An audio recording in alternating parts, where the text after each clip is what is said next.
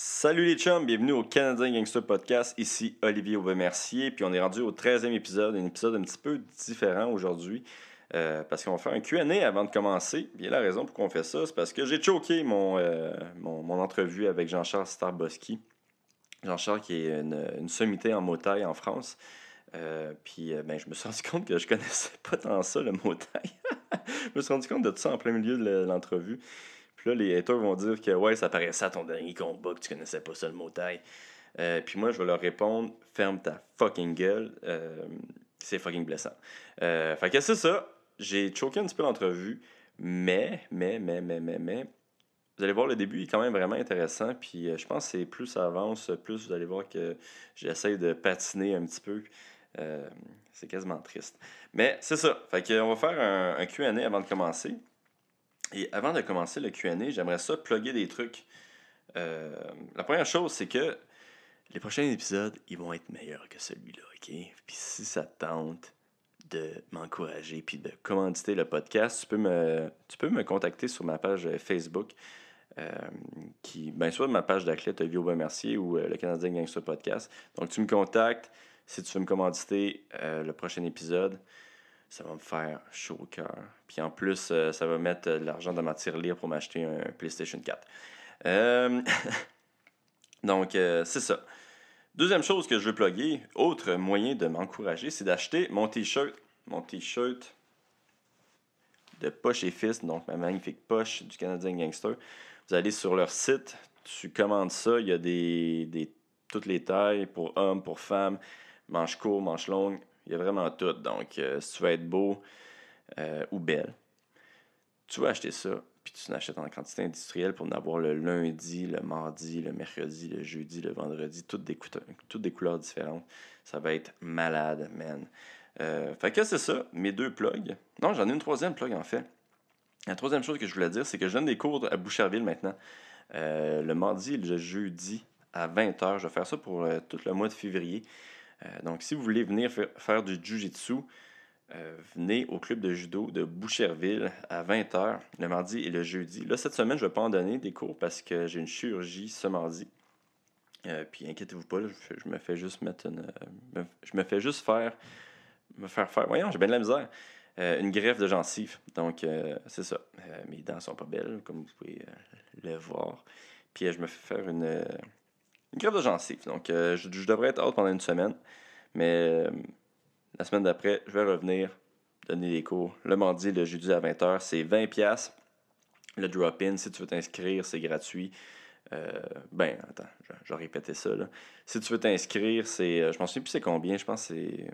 Je ne vais pas inventer rien. Là, fait si tu t'inscris pour la session, tous les cours que je donne, c'est gratuit. Euh, tu n'as pas besoin de donner ton 20$ à chaque fois que je viens. Donc, euh, inscrivez-vous ou venez faire un drop-in pour 20$. J'espère que c'était clair. Tabarouette, là, j'avais de la misère. hein. Euh, c'est tough parler de ça, quand même. Quand même difficile. Je suis juste rendu à 3 minutes 30. Puis j'ai déjà de la misère. Donc on va commencer tout de suite avec le QA. J'ai-tu quelque chose d'autre à dire? Non, j'ai rien d'autre à dire. Donc euh, le QA que j'avais demandé de me poser des questions sur Facebook. Je vais lire ça avec mon sel. Donc, première question, Julien au Saint-Laurent. Est-ce que puer est une tactique pour déconcentrer et déranger tes adversaires? Euh, oui, non, ça peut être une, tactique. Moi, bon, je, je me suis jamais battu contre quelqu'un qui puait. Euh, puis, ben, je pense que je sens, je sens pas mauvais non plus quand je me bats. Mais oui, c'était une, tactique. Là, il y a Michel Goyette qui dit que Matt Orwich était reconnu pour se pas prendre de douche. Fait que, ouais, non, j'avais déjà entendu la rumeur qu'il y a des gars qui prenaient pas de douche pendant une semaine pour vraiment euh, sentir pas bon. Euh, C'est vraiment pourri comme tactique, là, en fait. Là. C'est- C'était pas assez. sais, le gars, il est comme pas assez bon pour gagner. Fait qu'il se dit Fuck, je vais pas prendre de douche. Je vais être dégueulasse. Le gars va pas vouloir me toucher. Puis je m'en vais gagner de même. Ouais, solide stratégie. Mais euh, non, je, moi, je, me- comme je dis, je me suis jamais battu contre des gars qui sentaient pas bon. À l'entraînement, je dois pas sentir la rose, mais à chaque début d'entraînement, je me, je me mets du déodo pas mal partout parce que c'est comme une de mes, de mes phobies d'avoir la. Qu'il y ait une rumeur qui part que, que je sens pas bon. Mais en fait, il y avait déjà eu une rumeur sur Ronda Rousey qui, qui circulait, qui- qu'elle sentait vraiment, vraiment mauvais quand elle s'entraînait. Et puis qu'elle faisait d'autres choses. Fait que. euh, c'est ça. Moi, je veux pas de rumeurs euh, sur moi là-dessus. Donc, deuxième question. Jonathan Gonsalves. Ah, mon boy. Si tu étais un, un mage. Si tu étais un mage druide, quel serait ton animal de compagnie? Très décevant comme question, Jonathan. Super décevant. Euh, mais je vais quand même y répondre. Je serais un, renard, même si je give euh, no fox, euh, j'aurais un renard comme animal de compagnie, ça serait, ça serait malade. Ils sont tellement nice, renards. Mais ouais, Jonathan, très déçu de toi. Troisième question, Pierre-Olivier Leclerc. Euh, que penses-tu de Gabriel Nadeau-Dubois? Ah, Pierre-Olivier Leclerc, ben oui, il- je fais comme si je le connaissais pas, mais il était là deux fois dans mon, euh, podcast, donc euh, c'est un bon ami à moi. Que penses-tu de Gabriel Nadeau-Dubois? À part que c'est un maudit communiste. Moi, j'ai voté pour lui. Puis la raison pourquoi j'ai voté pour lui, c'est que j'avais une dette envers, lui. Puis la dette, c'est que c'est à cause de lui que j'ai commencé le, le MMA professionnel. Euh, donc, moi, j'étais en multimédia quand j'étais plus jeune euh, au cégep Édouard Montpetit. Euh, puis il avait commencé la, grève, puis c'est à cause de ça que j'avais vraiment jumpé professionnel en, en MMA. J'avais fait mon premier combat. Puis c'est à cause de lui. Fait que j'ai jamais recommencé l'école à cause de lui. Puis je suis bien content de la décision que, que, j'ai prise. Ben, en tout cas, ouais. Ouais, ouais, non, je suis bien content. bien content de la décision que j'ai prise. Donc, merci Gabriel Nadeau-Dubois. Euh, je vais sûrement voter pour toi euh, la prochaine fois aussi. Fait que euh, c'est ça. Guillaume Landry, la cage se barre, tout le monde est sorti. L'arbitre dit fight. Mais, my god, c'est une histoire ça ou c'est une question? L'arbitre dit fight, mais une minute avant, tu te sens comment et comment tu deals avec la nervosité? My god, plot twist. Ok. Fait que, comment je deal avec la nervosité avant mes combats? C'est quand même intéressant qu'est-ce que Guillaume dit parce que c'est vrai que la partie euh, la plus stressante, c'est pas le combat en tant que tel, c'est vraiment les, le 3 heures que tu vas passer dans les vestiaires à regarder l'événement live. Euh, ça, c'est super stressant. Euh, puis que- qu'est-ce que je fais, moi, c'est que j'essaie de m'occuper. Donc, je jongle, je m'échauffe. je, fais mon espèce de, de balle qui est attachée à ma, à, ma tête. Là, donc, je la frappe. Pour, puis c'est comme, comme un yo- un yo-yo pour, pour, pour les boxeurs, là, cette affaire-là. Donc, je fais toutes des affaires qui, qui vont me changer euh, qui vont me changer les idées. Je fais des jokes avec mes coachs. euh, parce que je me suis rendu compte que, par, par exemple, à mon combat contre Alexander Hernandez, euh, j'étais super stressé, puis j'ai l'impression de vraiment avoir tiré beaucoup d'énergie avant le combat à cause de ça, à cause de la nervosité. Donc, maintenant, j'essaie de prendre ça plus cool Raoul, faire des blagues, parler au monde, jongler, comme je disais, là, ça, ça, ça m'occupe beaucoup. Euh, donc, c'est comme ça que je fais pour dealer avec la nervosité, mais je te dirais que j'ai pas encore assez de combats pour euh, être euh, un maître pour dealer avec la nervosité. Francis Lachaine, après ton entretien avec Dave Leduc, sens-tu qu'un camp en lightweight serait bénéfique pour ton striking? Je pense pas que je ferais du lightweight, mais je, je pourrais aller faire du Muay Thai en Thaïlande, ça serait super intéressant. Mais, tu sais, le lightweight puis le Thai, c'est pas mal les mêmes techniques, sauf qu'il y a des coups de tête dans le lightweight, puis ben, moi, j'ai pas le droit d'utiliser de coups de tête. Donc, euh, je pense que je ferais plus un, un camp de Thai. Euh, ça serait plus intéressant pour moi. Euh, mais c'est drôle, quand j'ai reçu Dave, là, ça, me, ça me tentait quasiment de faire un combat de lightweight. Euh, ça, ça a l'air ça a l'air malade mental, mais je, je, je comprends quasiment pourquoi il, pourquoi il fait ça. Euh, c'est super intéressant le- l'entrevue avec Dave, si vous ne l'avez pas écouté. Euh, fait que c'est ça, je pense que j'ai rien d'autre à dire là-dessus. Comment fais-tu tes coupes de poids? Ah, très bonne question de Cyril Robert, un autre de mes boys. Euh, Cyril qui s'entraîne. C'est où qu'il s'entraîne? Sur la rive sud, je m'en souviens plus où, mais il s'entraîne sur la rive sud. Donc, comment je fais ma, ma coupe de poids? Moi, avant, avant mon camp d'entraînement, quand je, avant que je recommence à m'entraîner, je pèse à peu près 185. Donc, euh, ça, c'est pas mal mon poids quand je suis, euh, quand je suis fat, là, 185 livres. Euh, quand je recommence à m'entraîner, ça va prendre à peu près une semaine ou deux, puis je vais descendre à 180. Pendant mon camp d'entraînement, je descends à 175. Euh, puis, et puis là, je me fais aider avec mon, par mon nutritionniste qui est Jeff Gaudreau. Donc, je vais être à 175 pendant mon camp d'entraînement. Puis une semaine avant mon combat, je peser 170, c'est ça mon but. Puis rendu là, pendant la semaine de combat, je vais arrêter les carbs. Puis je perds un autre 5 livres en arrêtant les carbs en une semaine à peu près. Donc, je vais faire du water, water loading toute la semaine, arrêter les carbs, quand même m'entraîner, mais beaucoup plus léger puis moins longtemps. Puis normalement, une journée avant le combat, je vais être. Euh, une journée avant la pesée, je vais être 165. Donc, je vais avoir à 10 livres à perdre à peu près le matin de la pesée. Fait que moi, moi qu'est-ce que je fais, c'est que je perds tout mon poids le matin de la pesée. J'aime pas ça dormir déshydraté. Donc, euh, je vais faire. Ça va prendre à peu près 3 ou 4 heures. Je vais perdre 10 livres. Euh, c'est une des raisons pourquoi euh, souvent j'arrive euh, un des derniers à la pesée officielle. C'est parce que je me lève pas assez tôt. Puis des fois, c'est quand même c'est quand même difficile de perdre 10 livres en 3-4 heures. Puis des fois, mes calculs ne sont pas super bons. Puis ça prend un petit peu plus de temps que, normal. Comme la dernière fois, contre Gilbert, je suis arrivé en bas à la pesée. Puis j'avais, je pense, 0.5 de trop. Puis il a fallu que je perde le poids en bas, ils ont une espèce de sauna portatif. Il a fallu que j'entre dans le sauna portatif, que je commence à bouger. J'ai perdu mon point 5 là, puis je pense que j'ai fait le poids une demi-heure avant la fin de, la pesée officielle. Donc euh, c'était quand même euh, assez tête. Mais non, c'est comme ça que je fais ma perte de poids. Je perds tout le matin, 10 livres à peu près. Puis après, je, je, je, remange. Là. Moi, j'ai un chef, un de mes amis qui s'appelle Gabriel Drapeau, qui était un l'ancien chef du Joe Beef qui, me suit souvent. Euh, puis euh, lui, il, me fait de la bouffe toute la, toute la journée après. Puis je, genre, me battre à peu près à 172. Euh, donc, quand je suis dans l'octogone, je suis à 172. Puis là, le monde va dire Chris, t'es gros quand tu te bats. Puis non, je suis un des plus petits, en fait. si je me souviens bien, Drew Dubber, une de mes victoires, il avait pesé 182 ou 185 pendant qu'il se battait contre moi. Donc, il y avait quand même 10, 10-15 livres de plus que moi. Euh, fait que, ironiquement, je suis un des petits de la, catégorie, même si tout le monde a de l'air, à dire que j'ai la fucking l'air gros. Là. Mais je suis un des petits des 155. Euh, donc, c'est comme ça. J'ai-tu d'autres choses à dire sur le, sur le poids? Euh, je pense que non. Quand tu es en manque de motivation, comme tout être humain normal, comment tu te sens? Comment tu te remotives? De Jonathan Boutillette. Donc, comment je me remotive quand j'ai pas de motivation? Écoute, c'est très rare que j'ai pas de motivation parce que je suis super passionné de mon sport. Euh, puis souvent, quand, euh, quand j'ai l'impression de plus aimer qu'est-ce que m'entraîner, c'est parce que je suis fatigué mentalement.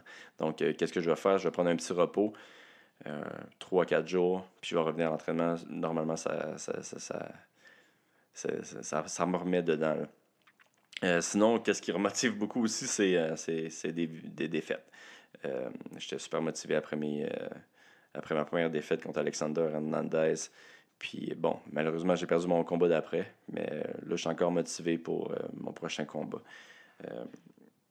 si Je pense que se battre quand tu n'es pas motivé, c'est super dangereux pour un athlète de sport de MMA. Donc, quand je peux être motivé, c'est là que vous allez voir que je vais prendre ma retraite. Fait que c'est ça. Édouard Paiement, qu'est-ce qui t'a poussé à faire du MMA? En fait, moi, j'ai commencé le. J'ai commencé du début. J'ai commencé le judo à cause de Nicolas Gill quand il a gagné sa médaille d'argent euh, aux Olympiques. Puis j'ai fait du judo de 13 ans jusqu'à 22 ans à peu près. Puis entre-temps, pendant, pendant que je faisais du judo, c'est Georges Saint-Pierre qui a gagné la ceinture contre Matthews. Euh, puis euh, le MMA a commencé à m'intéresser beaucoup à partir de ce moment-là. Puis euh, j'étais sur l'équipe nationale. je suis sorti de l'équipe nationale, je me, suis fait euh, dehors de l'équipe nationale. Puis j'ai décidé de, de, commencer le MMA pour un été, juste pour voir si j'aimais ça. Puis j'ai beaucoup, beaucoup, beaucoup aimé ça. Puis c'est pourquoi j'ai changé de sport. Au fond, j'ai switché de sport. donc j'ai commencé le judo à cause de Nicolas Gill. Puis euh, j'ai commencé le, le, à cause de, Georges Saint-Pierre. Puis je vais sûrement commencer le ping-pong euh, quand il va y avoir un champion québécois de ping-pong. ouais. Ouais. Non, je, suis un mouton. Moi, je suis le monde.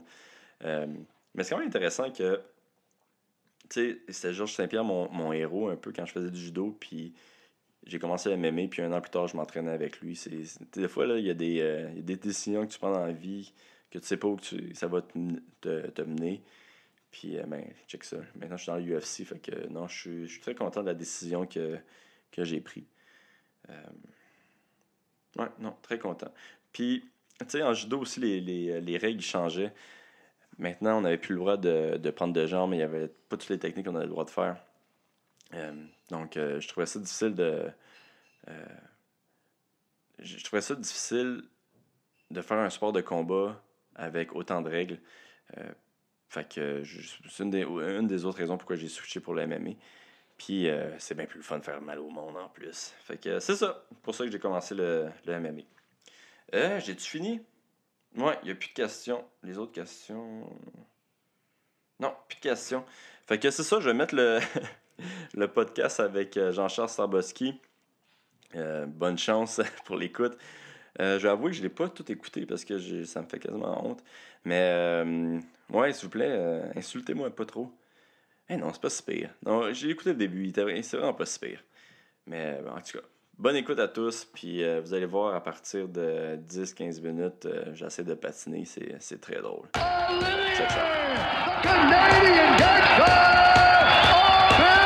Mercier! I just wanted to be a Canadian gangster. That's it. I mean, dude, I have a stash. I say sorry. I cry. I don't give a fuck, man. People think I'm local. It's just the beginning. Telling you the truth. It's just the beginning. Yeah, you know it's done. I mean, Nice. Salut Jean-Charles, ça va bien? Salut, ça va et toi?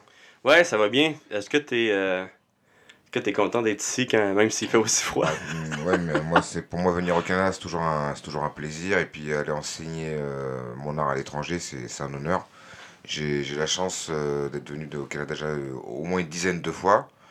Euh, entraîné euh, au début Geor- Georges Saint-Pierre et maintenant c'est euh, Simon Provost qui, qui m'emmène la plupart du temps. Ça fait euh, 7-8 ans que, que je viens de visiter et, et cette fois-ci je suis venu pour faire des stages pendant une semaine, pour faire une petite tournée de, de 4 dates. Voilà, il y en a, il y en a déjà eu deux et j'en fais un demain au Tristar et lundi à Sherbrooke. Ok, parce que c'est ça qui est arrivé. Hein? C'est Simon qui t'a contacté pour, euh, Ouais, pour que tu viennes. euh, C'est Simon qui, qui m'a contacté pour que, pour que je vienne cette fois-ci. Et j'étais déjà venu bon, plusieurs fois déjà. C'est euh, euh, déjà à Ottawa, dans, dans ce- dans le club Ohama, bon, qui maintenant ne- n'existe plus, mais a été, été repris par Mark Holst et Nick Castiglia. Et voilà, et puis aussi chez Antoine, Antoine Coutu à Sherbrooke, voilà, chez, chez qui je, je me rends régulièrement, donner quelques stages. Ok, puis ça fait combien d'années là, que tu viens euh, à Montréal Je régulièrement? pense que ça va faire presque 10 ans. Oh wow, ok. Je suis un, un habitué déjà. Ah oui, t'es un habitué, t'es, t'es- t'es habitué à la, à la- Mais là, il fait vraiment froid. Là. Je sais pas si t'es déjà venu quand il faisait aussi froid que ça. là. Oui, c'est pas la première fois. Euh, c'est comment que t'as rencontré Georges? Parce que nous, on... parce que moi, j'ai, j'ai commencé à... Genre, je l'ai rencontré, il m'a, il m'a, il m'a appelé au téléphone. Je le, moi, j'avais jamais entendu parler de lui, je, connais, je connaissais pas trop l'UFC. Et euh, je m'intéressais pas trop au MMA. Et euh, il y a un Canadien euh, qui est venu s'entraîner chez moi à Paris, il s'appelle Philippe Allaire. Philippe Allaire, il est, euh, un- je crois que c'est un, un boxeur canadien très, très, très célèbre, très fort, un, un des plus forts au Canada. Ouais. Et lui s'entraînait au Tristar avec, avec Georges, il a dû lui parler de moi et Georges m'a, contacté par téléphone, m'a proposé de venir. Ok. Puis c'est, à cause de ça que... Mais t'as commencé à t'entraîner avec Georges avant d'être invité dans l'émission? Ou il t'a vraiment contacté pour que tu viennes dans l'émission? Non, non, les- les- tu parles de quelle émission? De Ultimate Fighter? Ouais, des Ultimate Fighter. Parce que c'est là que je pense qu'il y a beaucoup de monde qui, ont, qui, qui, qui ont... Qui t'ont bah, connu. il- c'est, par la suite. Je l'avais déjà entraîné une ou deux fois et après il m'a contacté pour faire cette émission. Ok. T'avais-tu, t'avais-tu aimé ça, toi, le- l'expérience de cette émission-là? Moi, je, moi j'étais content de faire une petite semaine au Canada, au- à Las Vegas. hein. Euh, l'émission avait l'air assez marrante. Ça, ça fait rire pas mal de gens. Sur le coup, j'étais un petit peu étonné. C'est quand on, quand, quand on invite quelqu'un, surtout dans, dans le milieu du sport, si on, on l'invite pour quelques jours et qu'on qu'on l'invite euh, boire un verre le soir et après le lendemain euh, dire ça au micro d'une télé, je trouve ça un petit peu choquant, mais euh, au final, l'image est bien passée, ça, ça fait rire les gens, donc ça ça m'a pas dérangé. Ouais, ben, je pense que t'as vraiment euh, volé la vedette, là, pendant cette émission-là. Ouais, c'est vrai Euh. que je, l'ai- je suis passé pendant une minute ou deux et euh, apparemment j'ai pas mal choqué les gens. Et les gens me reparlent souvent de cette émission. Mhm. Mais bon, en tout cas, c'était rien, rien passé dans cette, cette saison-là. Puis, comme tu dis, euh, où justement, on t'a connu dans cette émission-là comme le gars qui faisait le party, qui, qui sortait le soir, qui, qui buvait, puis que le lendemain, il venait battre tout le monde. Qui venait dé- détruire les, les, les, Ouais, les jeunes un- c'est athlètes. vrai que c'est marrant comme personnage. Ouais. Ben, ouais, Quand j'ai regardé cette émission, ça m'a ça m'a bien fait rire. Quoi. Et, et, euh, après cette émission, j'ai commencé à, bo- à boire plus souvent. Ah, pour de vrai? Parce tu- que je voulais devenir comme le personnage. Ah, wow, c'est intéressant ça. Ok, fait que moi, dans ma tête, c'est que. euh, parce que là, toi, tu t'entraînais en France, je pense, au début de ta carrière. En- ensuite, c'est quoi T'es es allé en, en Thaïlande? Puis je pensais que c'est vraiment les Thaïlandais qui t'avaient initié à, à boire et t'entraîner. Euh, tu veux-tu un petit peu nous. Euh, boire, boire et s'entraîner, c'est pas possible. Non, j'ai. quand, quand on s'entraîne, faut, faut être sérieux. On peut pas faire, Ouais. on peut pas faire les deux en même temps, c'est pas possible. Puis, tu veux-tu nous dire un petit peu ton, ton cheminement? Parce que, tu- comme j'ai dit, toi, tu as commencé en France, tu es allé en Thaïlande, tu as été un des premiers champions, justement, blanc, de, ou sinon le premier euh, du monde en, en Muay Thai. Euh, tu veux-tu nous expliquer un petit peu ton cheminement pour justement euh, te rendre au top? déjà, j'étais pas un des premiers. Il y a eu, il y en a eu pas mal avant moi, hein, notamment très célèbre Ramon Dekers, hein, le, le légendaire. Euh, et pas mal d'autres aussi. hein. Mhm. Moi, j'ai juste suivi. hein, euh, j'ai tenté ma chance. J'avais boxé, euh, j'habitais en France à l'époque, j'avais boxé Robert Keno Racing, hein, qui est une légende du Muay Thai. Je l'ai boxé à Las Vegas, j'avais gagné. Et je me suis dit, bon, si je peux battre ce, ce champion, je pense que. je- Moi, mon rêve, c'était d'essayer de- d'être boxeur professionnel. Et, euh, et- en boxe taille, on est obligé de partir en pour être, pour être boxeur pro, donc j'ai tenté l'aventure. J'ai été invité justement par ce, ce même boxeur, euh, Robert, qui m'a invité à, à rester avec lui dans son camp, qui m'a présenté un petit peu à tout le monde, qui m'a mis le pied à l'étrier. Et, euh, et donc je suis resté en Thaïlande pendant, pendant six ans non- non-stop. et c'est à ce moment-là que j'ai vraiment atteint mon, mon meilleur niveau. Mais euh, je suis parti en Thaïlande pour m'installer à, à, à 25 ans. Alors que j'ai- moi j'ai commencé la boxe à, à 15 ans, mes premiers combats c'était vers 15-16 ans en France. Mon premier voyage en Thaïlande c'était vers 18 ans. Mais j'y allais tous les ans en, tant que, en tant que touriste. hein, pour pour s'entraîner, j'y avais un, ou deux mois par an, mais à 25 ans j'ai décidé de, de m'installer là-bas. Et euh, comme j'étais aussi étudiant à Paris, j'ai euh, j'avais pas, pas, pas eu mon diplôme, j'ai quand même fait 4 ans après le, après le bac. Donc j'ai euh, arrêté et, je suis parti tenter ma chance pour être euh, boxeur pro en Thaïlande. Donc j'arrive en Thaïlande et c'est vrai que je rentre je, vois les gens m'incitent pas mal à faire la fête. Et euh, ça a eu euh, une petite ré- une répercussion. La première année où j'étais en Thaïlande, je crois que j'ai fait 7, combats et peut-être 7 défaites d'affilée. Oh, wow. Par la suite, euh, j'ai arrêté de sortir. Je me suis remis au travail sérieusement et euh, j'ai gagné pas mal de combats par KO, dont les champions du Lumpini et du Raja Damnon. Voilà, et c'est à ce moment-là que, que les gens ont entendu vraiment parler de moi. Parce que toi, ta, ta fiche, là, je l'ai ici, c'est 75 victoires, 23 défaites, 3 combats nuls.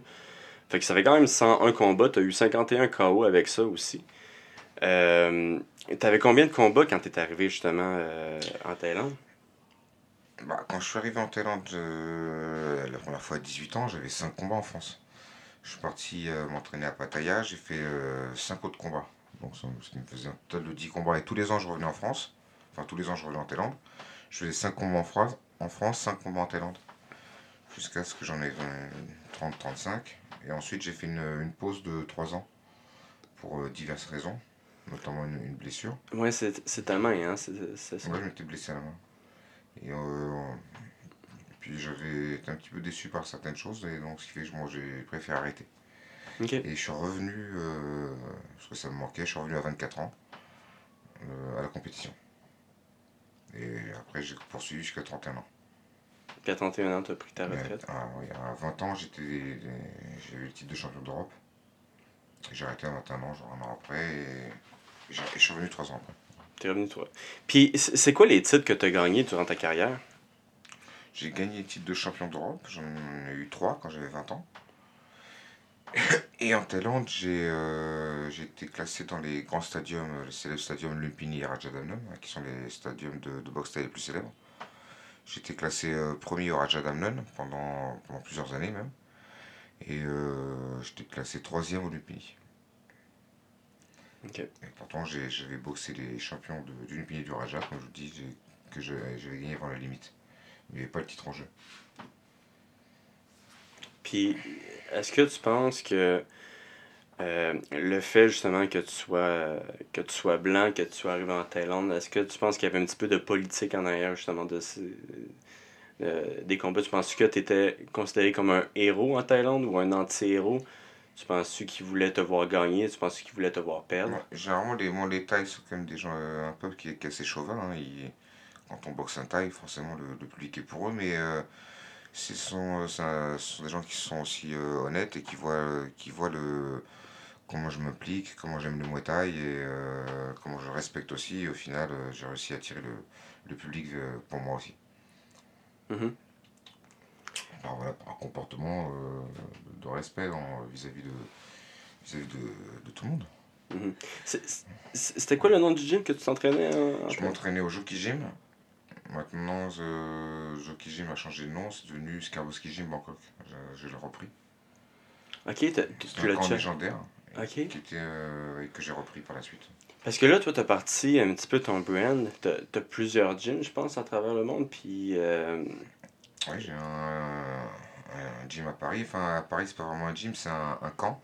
C'est même le, le premier camp de, de boxe en Europe euh, et en France.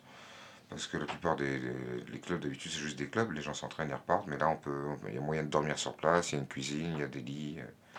Euh, Et il y a, il y a des gens qui, euh, qui logent sur place. Donc, c'est un véritable camp de boxe taille. Les entraînements, c'est toute la journée. Ça commence à 7h du mat, ça finit à 22h. Il y a, il y a 8 profs. Parmi ces 8 profs, c'est tous des champions du monde. oh, wow!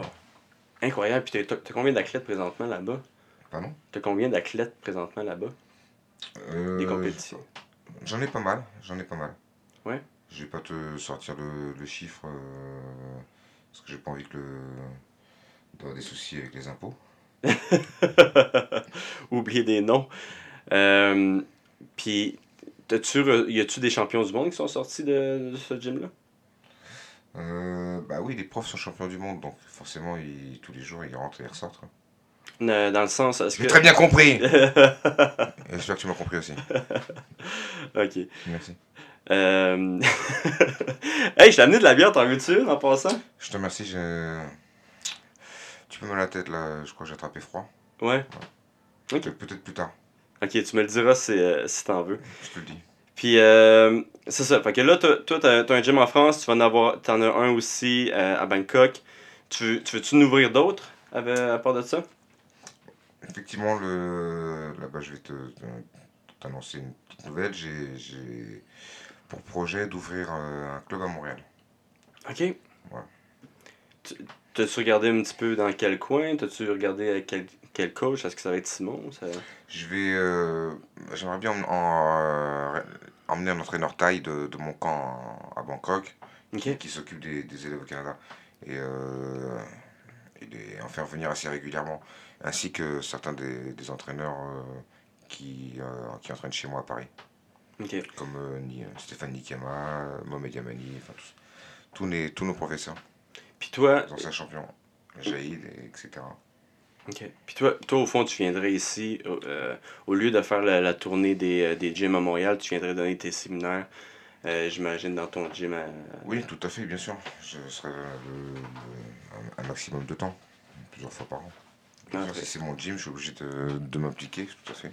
Mhm. Donc, Mais écoute, un maximum de fois. Après, euh, s'il y a de- une possibilité des stages euh, dans les autres provinces, moi, ça sera avec, euh, avec grand, grand plaisir. Ok, très cool. Euh, toi, demain, tu donnes un cours, un, t'es- t'es- tu vas à Tristar. Euh, t'es allé à Sherbrooke, je pense aussi. que T'es-tu à Sherbrooke t'es allé? Sherbrooke, ce sera lundi. C'est- lundi? Ouais. Puis, J'étais euh, à Ottawa et j'étais à. à me- J'étais à Montréal déjà une fois. fait que- parce que présentement, comment tu gagnes ta vie, c'est vraiment avec les gyms et les séminaires que tu gagnes, c'est ça? Tout à fait, c'est avec mon. avec mon. surtout mon, club à Paris. Puis comment ça fonctionne ça avec ton club à Paris? Si tu si es un athlète, de, disons de l'extérieur, tu, tu vas là, tu, tu payes un, euh, j'imagine, ben, un montant pour euh, habiter là-bas aussi? C'est comme des dorms un petit peu au Tristar. Je sais pas si on a entendu parler au Tristar, c'est comment ça fonctionne. là. C'est vraiment. euh, Oui, bah, j'imagine, que c'est pas- parce que c'est pareil. hein, Il y a des chambres et puis tout- une fa- toutes les facilités euh, qui vont avec. hein. Puis, euh, t'as-tu le projet de faire la même chose ici au, au Canada? Euh, bah, pourquoi pas De toute façon, à partir du moment où il y a un ring, il y a un lit. Hein. Mhm. On va mettre là sur le, sur le ring et hop, transforme en lit. Je sais pas si tu as entendu parler, mais euh, ici, euh, au Québec, présentement, c'est illégal. En fait, il peut pas y avoir de combat de, de à- Ouais. au Québec. Euh, est-ce que. Est-ce que tu trouves que. c'est- que ça n'a pas rapport au fond que. Pourquoi la boxe c'est permis et le motaille c'est- pas permis? Tu penses-tu que c'est quelque chose que le gouvernement justement comprend pas le sport? Euh, J'imagine qu'il le voit un petit peu plus violent. Peut-être qu'il y a aussi des problèmes de politique euh, dans ça. Bah oui, je pense, oui, parce que le, le, le MMA est permis ou pas? Non, le, le MMA n'est pas permis, le BJJ n'est pas permis. Le motaille est, est interdit aussi. D'accord. Et dans les, dans les strips, on a le droit de toucher aussi ou on juste on regarde? Euh, dans, dans les quoi, excuse-moi? Dans les strips Euh, non, tu as le droit de toucher. Ah bon, bah ça va, bon, voilà, c'est c'est pas si mal que ça quand même. si on perd dans un sens, on le gagne dans l'autre sens. quoi. Pourquoi en France, t'as pas le droit de toucher ou. euh? En Amérique, on n'a pas le droit, non, je crois. Non, en Amérique. les films que je vois. aux, aux États-Unis, je pense au Canada, en fait, le Québec, euh, c'est une des seules places qui, tu as le droit. Parce que sinon, si tu sors euh, du Québec, euh, c'est interdit. Peut-être que je, je- je dis n'importe quoi présentement, mais c'est sûr qu'aux États-Unis, ça c'est in- interdit. Euh, là, là, je, je t'amène la prochaine question justement avec ça. Toi, en France, présentement, le motel, c'est permis. La boxe, c'est permis. Euh, Oui, le, le MMA, c'est toujours interdit. c'est ça. Puis le MMA, c'est interdit. Est-ce que tu penses que c'est vraiment euh, quelque chose parce que le monde voit le sport euh, que c'est trop violent ou tu penses que c'est vraiment une question politique euh, c'est plus une question d'argent. Pourquoi c'est interdit? Bah, de toute manière, le, le, le fait que ce soit violent, ça c'est pas, pas un vrai problème, hein, parce que c'est, euh, il y, a de la- il y, y a de la violence partout. Et non, le problème, je pense qu'il y a certaines fédérations qui doivent avoir le, le monopole. je pense le judo, karaté, hein, qui sont depuis des années euh, Mhm. des centaines et des centaines de milliers d'adhérents, euh, voient d'un mauvais œil un nouveau sport. Donc, euh, s'ils ont des, des contacts euh, dans la politique, ils vont plutôt essayer de les faire jouer pour faire interdire les, des sports qui pourraient leur, leur prendre des, des clients, tout simplement. Puis avez-vous le même Je pense pas que c'est contre la violence ou quoi que ce soit. hein. ouais. Puis avez-vous le même problème vous en motaille euh, dans le temps en France? C'est c'est ce que les gens disent. Les gens disent oui. euh, par exemple, en ce moment en France, les, on- ils nous forcent à porter des coudières pour les combats de boxe. Les, les- le public n'aime pas ça. J'ai l'impression peut-être que c'est- politique, hein, que le- les autres disciplines euh, nous mettent des dans les roues, peut-être. Enfin, je vois, je vois pas l'autre raison pour Mhm. empêcher les gens de, de se battre. hein. Si les, les gens ont le droit de conduire une voiture, euh, d'avoir un accident, ils ont bien le droit de, de se battre quand même. Puis, en plus, la France, ils sont tellement reconnus pour euh, avoir un bon, euh, euh, un bon stand-up. Je pense que vous êtes un des pays vraiment qui, qui, que les athlètes de combat sont vraiment à un autre niveau. Il y a la France, il y a la Russie. C'est ironique que justement le MMA, ça soit interdit. Je continue un petit peu de parler de MMA avec toi parce que je sais que t'aimes pas beaucoup ça, toi, le MMA. Y a-tu une raison pourquoi euh, tu tripes pas, tu tripes moins? C'est-tu le sol, c'est-tu la lutte, c'est... Euh, moi, le MMA, je, je, je regarde pas tout simplement. Bon, mais comme euh, sur Facebook, on reçoit euh, pas mal d'informations euh, là-dessus, il y a beaucoup de gens qui s'intéressent. Donc, euh, même sans m'intéresser, j'arrive quand même à, bah, m'intéresser à ce que c'est, et puis regarder un petit peu les, nouveautés. Parce que c'est, euh, ça apparaît partout sur mon Facebook, dès qu'il y a des gros trucs de MMA. Mais, mais par contre, je, je regarde pas. quoi. Mhm. Euh, la semaine passée, moi, j'ai reçu euh, un invité qui s'appelait Dave Leduc.